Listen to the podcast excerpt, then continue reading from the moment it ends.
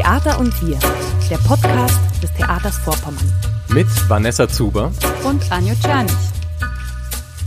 Moin und willkommen zu einer neuen Folge von Theater und wir, dem Podcast des Theaters Vorpommern. Heute geht es um, ja, um was eigentlich, Vanessa? Heute geht es um das Schauspiel Hexenjagd von Arthur Miller. Das ist nämlich seit Ende Januar auf dem Spielplan des Theaters Vorpommern unter der Regie von Johanna Schall. Ja, so ist es. Das Stück spielt in Neuengland im 17. Jahrhundert und eigentlich fängt alles erst einmal ganz harmlos an. Eine Gruppe junger Mädchen tanzt eines Nachts im Wald und wird dabei entdeckt. Doch kurz darauf erkranken viele von ihnen unter ziemlich mysteriösen Umständen und schnell geht das Gerücht um, dass der Teufel seine Finger im Spiel hat. Genau, und jetzt beginnt ein unheilvoller Kreislauf. Die Menschen steigern sich in diese Vorstellung hinein und beschuldigen sich gegenseitig, Hexen zu sein, mit dem Teufel im Bunde zu stehen. Und bald beginnen die ersten Gerichtsprozesse, die unschuldige Menschen an den Galgen bringen. Mhm. Und diese Spirale aus Lügen, Falschinformationen und Angst letztendlich auch ist dann nicht mehr aufzuhalten. Und selbst als sich herausstellt, dass der Teufel überhaupt nichts mit der ganzen Sache zu tun hat, sondern dass die Mädchen aus Angst vor Bestrafung gelogen haben, nimmt das Unheil weiter seinen Lauf. Alles ziemlich wild. Ja, das klingt ziemlich wild, das stimmt. Allerdings beruht das Stück tatsächlich auf wahren Begebenheiten. Arthur Miller, der Autor, hat nämlich die real stattgefundenen Hexenprozesse in Salem als Vorlage genommen.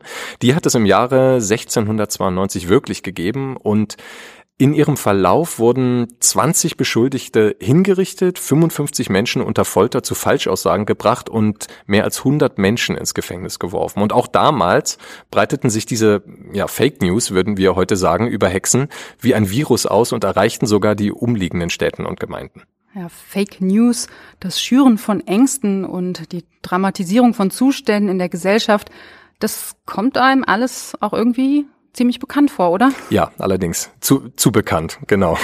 Also man muss auch sagen, das Stück behandelt ganz viele Dinge des Zusammenlebens, aber eine sticht da wirklich etwas hervor und das ist, äh, was wir heute genau, äh, wie du schon angedeutet hast, wahrscheinlich Populismus nennen würden. Und das ist ja wirklich ein brandaktuelles Thema.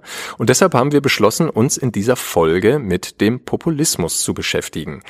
So, jetzt stellt sich natürlich die Frage, was ist das überhaupt? Wieso reden alle davon? Und was ist daran für unsere Gesellschaft so gefährlich? Und da hast du dich, Vanessa, ja mit einem waschechten Experten unterhalten. Ganz genau. Ich hatte nämlich Herrn Dr. Lewandowski zu Gast. Er ist Politologe, Autor und Vertretungsprofessor für vergleichende Regierungslehre an der Universität Greifswald. Und einer seiner Forschungsschwerpunkte ist Populismus. Dazu hat er nämlich unter anderem auch eine Einführung geschrieben. Okay, da hören wir doch mal rein, würde ich sagen.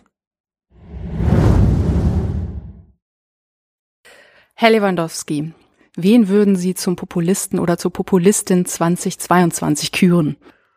Ich glaube, ich würde so einen Negativpreis, denn das ist es ja letztlich, ähm, Bolsonaro äh, wählen, äh, der den Regierungssitz äh, äh räumen musste in äh, Brasilien und äh, ich würde ihn deshalb wählen, weil er nach Donald Trump als Zweiter unfreiwillig nachgewiesen hat, dass Populisten äh, an der Regierung nicht unbesiegbar sind und dass die demokratischen Institutionen sehr stabil sind. Und ich glaube, das wäre für mich eine ganz gute Begründung dafür, ihm den Preis zu geben. Intuitiv weiß ja jeder, was gemeint ist, wenn man von Populismus spricht. Aber was versteht man jetzt konkret darunter?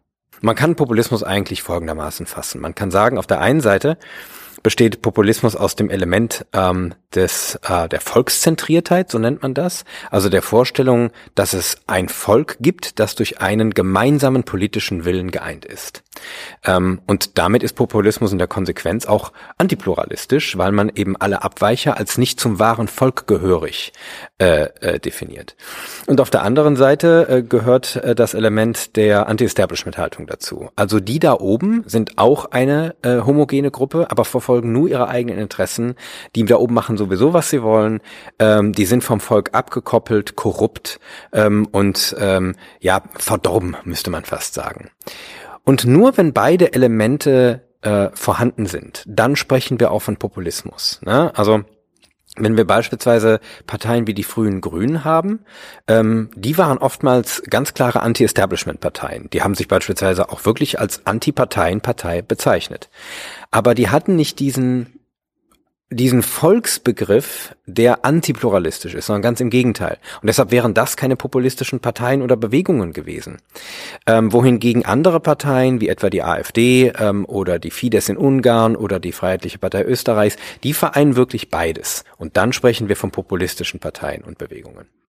Während der Corona-Pandemie konnten wir beobachten, dass diejenigen, die offenkundig populistische Ansichten vertreten haben, auch die wildesten Verschwörungstheorien ins Leben gerufen haben. Inwiefern bedingen sich denn Populismus und Verschwörungstheorien? Na, also erstmal ist es so, dass Populismus und Verschwörungstheorien oftmals zusammen auftreten, aber eben nicht dasselbe sind. Das muss man nochmal voneinander unterscheiden. Also ähm, Verschwörungsglauben, also der Glaube daran, ähm, dass sich äh, die Dinge in der Welt äh, durch äh, das Verschwören äh, dunkler Mächte, die im Geheimen operieren, äh, äh, erklären ließe, das fällt oftmals mit Populismus zusammen. Und ähm, das hat äh, damit zu tun, dass äh, Menschen, die sagen wir mal, wenn ich jetzt Populismus als Einstellungsmerkmal sehe, ist ja nicht nur eine Ideologie von Parteien oder ein Kommunikationsmittel, sondern eben auch eine politische, eine Einstellung, äh, die man haben kann als, als Mensch, als Individuum, äh, dann würde ich sagen, dass ähm, ähm, diese Dinge oft zusammenfallen, weil diese Auffassung, dass das politische Establishment äh, macht, was es will und aus einer Gruppe besteht, die von einem wahren Volk gänzlich abgekoppelt sind, sehr offen ist für alle möglichen Erklärungen, wie die denn dort oben jetzt operieren. Also der Populismus auf der einen Seite ist so eine moralische Vorstellung über Gut und Böse, das gute Volk gegen die bösen Eliten und Verschwörungstheorien füllen das dann sozusagen, ähm, indem sie Behauptungen, die sie als Tatsachen empfinden, darüber auf aufstellen, ähm, was denn eigentlich dort oben in Anführungszeichen passiert. Ne? Na und woher kommt das? Ähm, dazu gibt's äh, inzwischen auch etwas mehr Forschung. Das war äh, lange Zeit etwas, wo man so ein bisschen gerätselt hat, weil das so ein Nischenthema war. Das war ja nichts, was irgendwie im Mainstream sichtbar war. Na, man kannte irgendwie vielleicht einen Verschwörungsgläubigen und es gab Filme, die damit äh, äh, operiert haben, aber das waren ähm, äh, ja in Anführungszeichen gesetzt, das waren so Spinner, ne? Oder Vereinzelte. Und ähm, jetzt sind das aber ganze Bewegungen und das äh, sind plötzlich Dinge, die sagbar werden und die irgendwie einsäckern und im Mainstream, Mainstream äh, äh, auftauchen und die man beispielsweise an Weihnachten mit der Familie diskutieren muss. Und dann rennt man dagegen an vielleicht. Das wird der eine oder die andere kennen.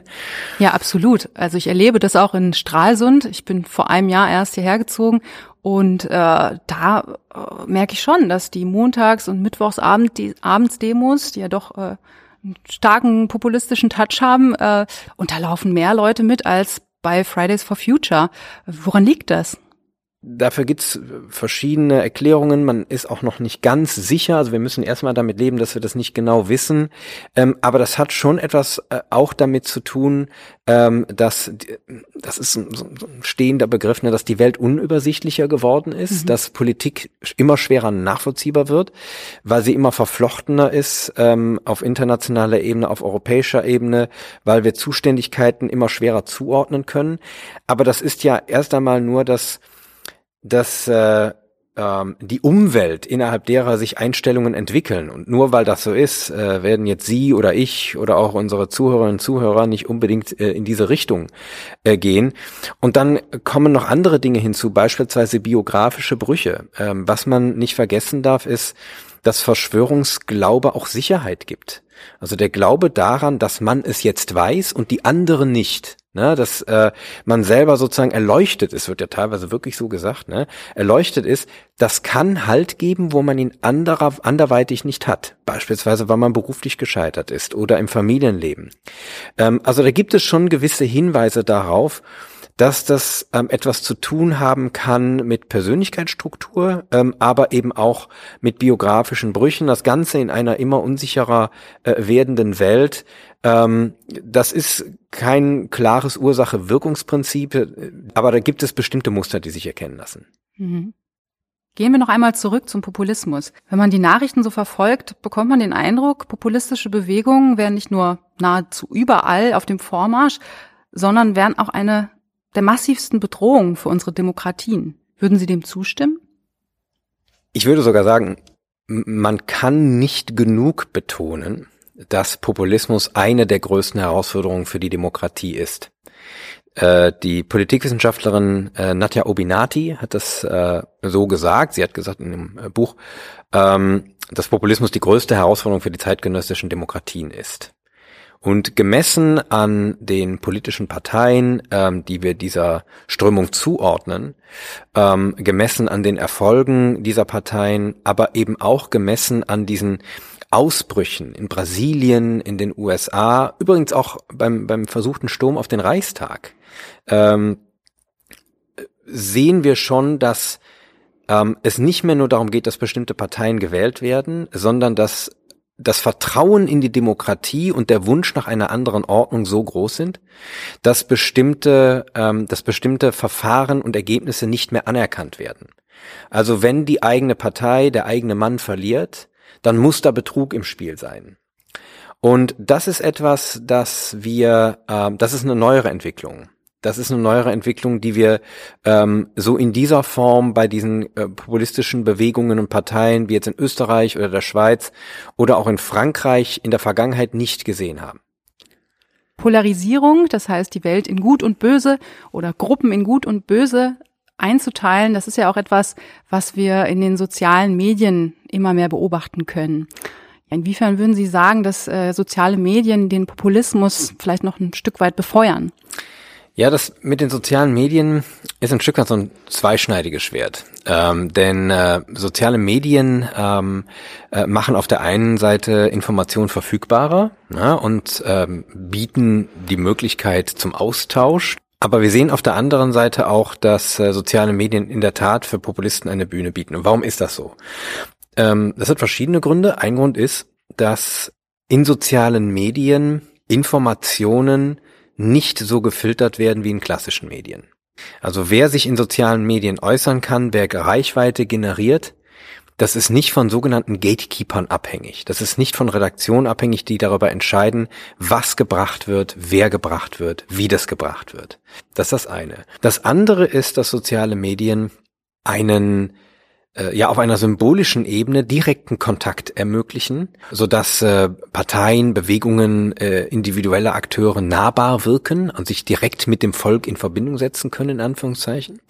Und das andere ist, dass sie eine Kommunikationsumwelt generieren, in der es plötzlich so scheint, als versammle sich die Masse hinter einem Anführer einer Bewegung.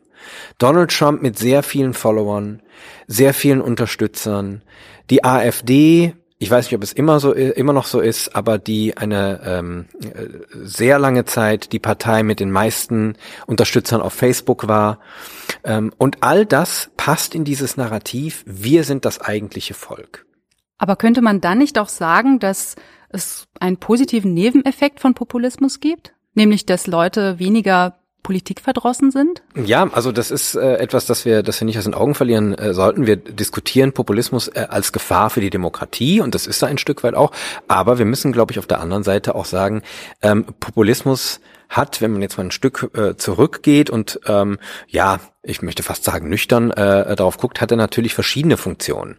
Und äh, eine Funktion ist tatsächlich auch die Mobilisierung derjenigen, die vorher nicht politisch mobilisiert wurden. Also wir haben das teilweise gesehen, dass äh, in einigen deutschen Ländern als die AfD auf den Plan trat, die Wahlbeteiligung hochging. Und wir sehen, ähm, dass ähm, oftmals ähm, ähm, solche Parteien in der Lage sind, Nichtwählerinnen und Nichtwähler zu mobilisieren.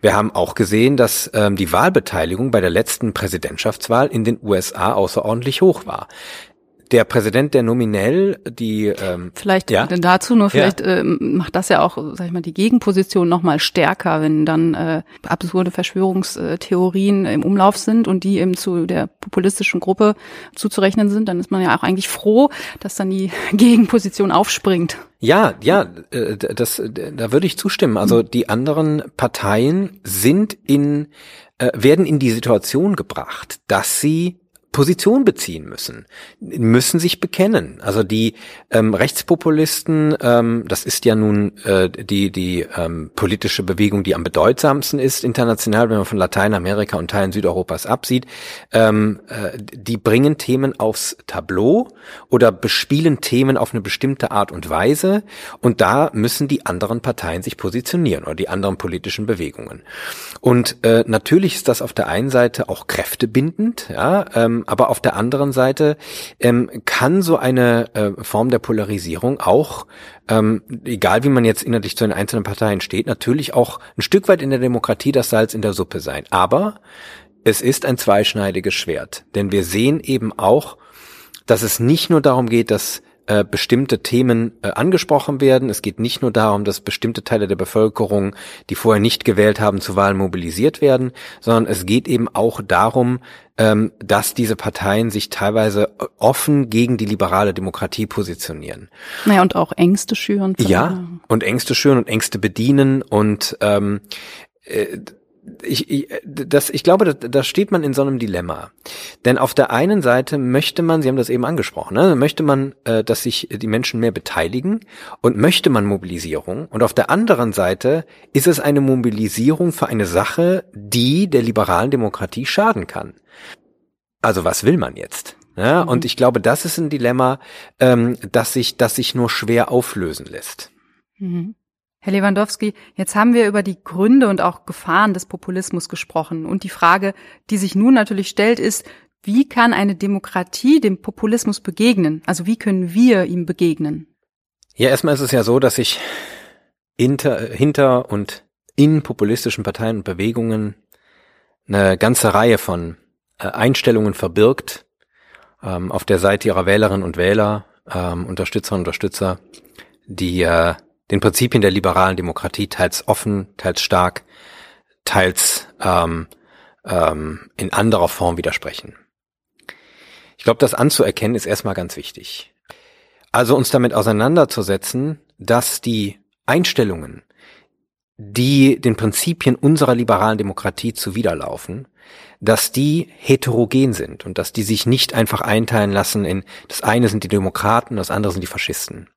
Das ist zu einfach. Das andere ist, dass wir in den letzten Jahren verschiedene Krisen erlebt haben, die gezeigt haben, dass die Prozesse der Demokratien, so wie wir sie haben, nicht immer zu optimalen Lösungen führen. Und teilweise auch zu Lösungen führen, die dem Ziel nicht näher kommen. Beispielsweise, wenn es um die Klimakrise geht und das Dilemma zwischen Pluralismus und den Lösungen, die es, die es nach Sicht der, an sich der Wissenschaft braucht, um dieses, dieses Problem Klimakrise zu lösen. Und dass man in irgendeiner Form sich damit auseinandersetzen muss, inwiefern Demokratien pluralistisch und liberal bleiben können und trotzdem fit gemacht werden, möchte ich fast sagen, für die Lösungen dieser Probleme. Und ich formuliere das absichtlich so, unbe absichtlich so unbefriedigend und offen. Vielleicht frage ich einmal andersherum, was wäre denn eine schlechte Idee im Umgang mit Populismus? Also wie sollte man ihm nicht begegnen? Ja, eine immer wieder vorgebrachte Überlegung ist, dass man sich denen einfach inhaltlich annähern muss, deren Themen übernehmen muss, deren Antworten nicht kopieren muss, aber sich in zumindest sozusagen anschmiegen muss, will ich fast sagen, damit man deren Wählerinnen und Wähler wieder zurückgewinnt. Und es gibt sehr wenig empirische Evidenz, die dafür spricht. Der Großteil der Forschung geht eher in eine andere Richtung. Und die sieht so aus, dass indem andere Parteien sich diesen Rechtspopulisten vor allem thematisch annähern, machen sie deren Themen salonfähig. Und das ist nicht nur ein normatives Problem, sondern das ist auch etwa ein Problem, ähm, das darin besteht, dass ein strategisches Problem ist, dass diese Parteien stärkt. Deren Themen sind auf einmal en vogue. Und auf einmal setzen sich alle anderen Parteien damit auseinander, wenn es etwa um die ähm, sogenannte Flüchtlingskrise ging. Ja, da wird ein Thema gesetzt. Natürlich war es auch eine reale Krisensituation, aber da wurde das Thema gesetzt und äh, da gab es eine Partei, die vorgeprescht ist und man hat das, die anderen Parteien sind ein Stück weit hinterhergelaufen. Und man kann im Vergleich sehen, dass insbesondere die konservativen Parteien ähm, die Strategien und die Positionen ähm, rechtspopulistischer Parteien kopieren. Und man kann aber gleichzeitig sehen, dass es nicht von Erfolg gekürt ist. Und das hat damit zu tun, dass diese Parteien eben nicht nur gewählt werden, weil sie bestimmte Themen bedienen. Hm. Da geht es nicht einfach darum, dass Menschen sagen, naja, ich bin eher für striktere Migration, aber ansonsten zufrieden. Sondern die haben ja auch ein ganz tief sitzendes Misstrauen gegenüber dem politischen Establishment als solches. Und gleichzeitig andere Auffassungen darüber, wie Demokratie funktionieren soll. Und diese beiden Aspekte können die etablierten Parteien gar nicht bedienen, ohne selber populistisch zu werden. Und diese Versuche konservativer Parteien, die in diese Richtung gehen, sind auf einerseits problematisch für die Demokratie, weil dann der Rechtspopulismus in den Mainstream einsickert und auf der anderen Seite eben, selbst wenn man diese Perspektive weglassen würde, nicht unbedingt von Erfolg gekrönt, denn auf der anderen Seite verliert man wieder Wählerinnen und Wähler, die man vielleicht, und das ist nicht einmal sicher, von den Rechtspopulisten gewinnt. Insofern mhm. wissen wir nicht, was die ideale Strategie ist, mhm. aber ich glaube, man kann schon recht deutlich sagen, wovon abzuraten wäre. Gerade im Stück Hexenjagd gibt es immer wieder Situationen, in denen normale Gespräche kaum noch möglich scheinen. Und das kennen wahrscheinlich auch viele von uns so aus dem Freundes- und vielleicht sogar Familienkreis. Wie ist es denn jetzt? Mit Populisten diskutieren? Ja oder nein?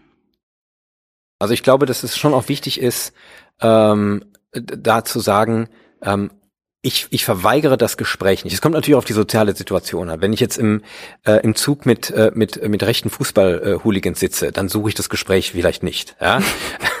aber, aber auf der anderen, aber auf der anderen Seite, im privaten Bereich wird es natürlich schwierig, weil wir gerade in den letzten Jahren auch in Familien starke Polarisierung und Radikalisierung erleben. Und ähm, ich, ich kenne das aus meinem eigenen Bekanntenkreis, nicht in meiner Familie, aber im eigenen Bekanntenkreis ähm, wo dann Leute gesagt haben, ich muss Weihnachten zu meinen Eltern, da kommt dann Person XY und diese Person ist unbelehrbar.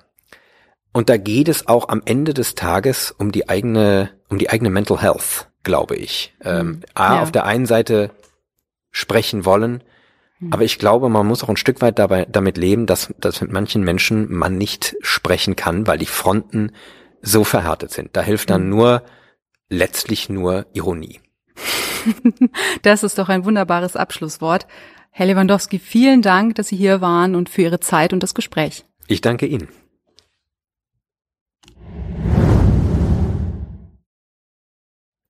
Das war doch ein charmantes beziehungsweise überraschend humorvolles Ende für so ein ernstes Thema wie Populismus. Wie ging's dir dabei, Vanessa? Was ist dir nach dem Gespräch durch den Kopf gegangen?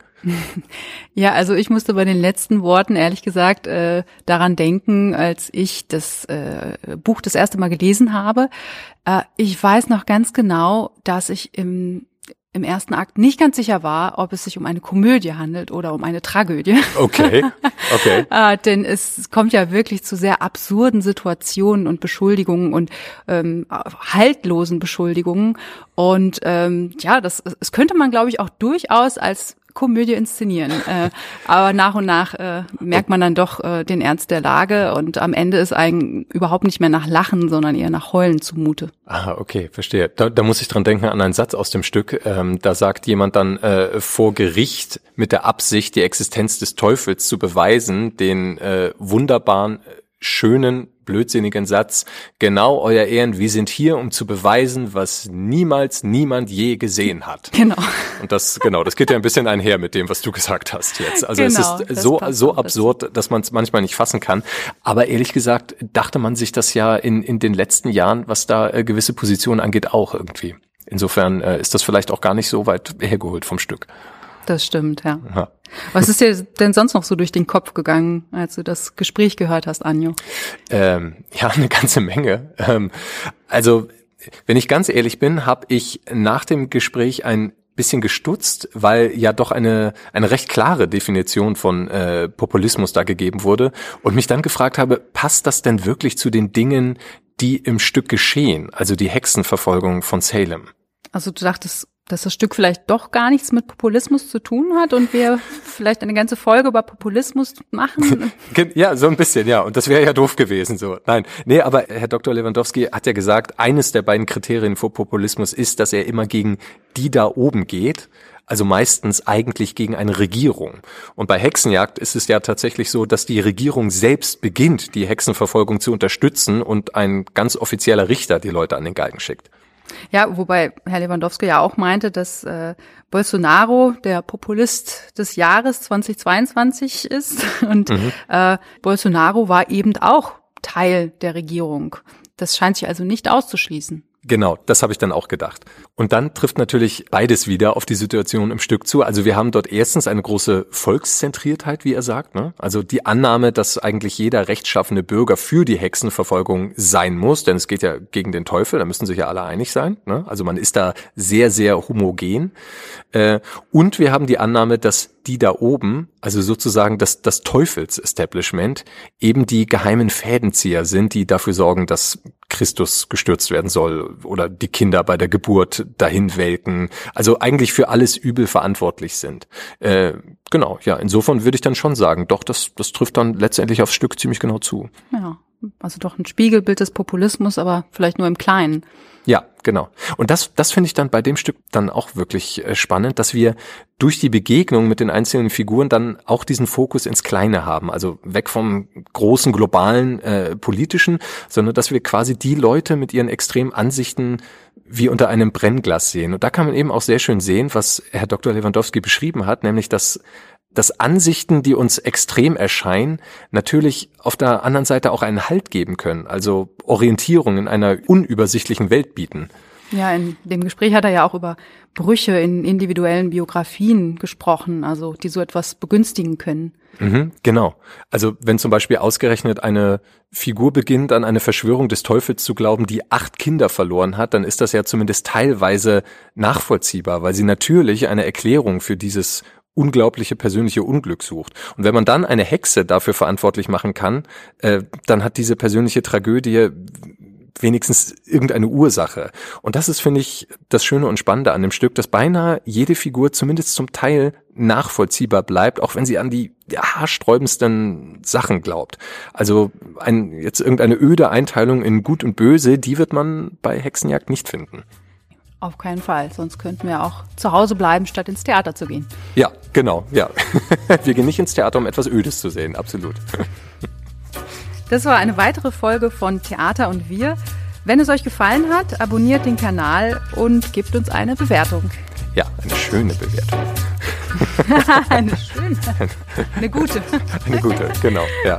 Okay. okay. Und wir sagen erstmal Tschüss, danke fürs Hören und bis zum nächsten Mal.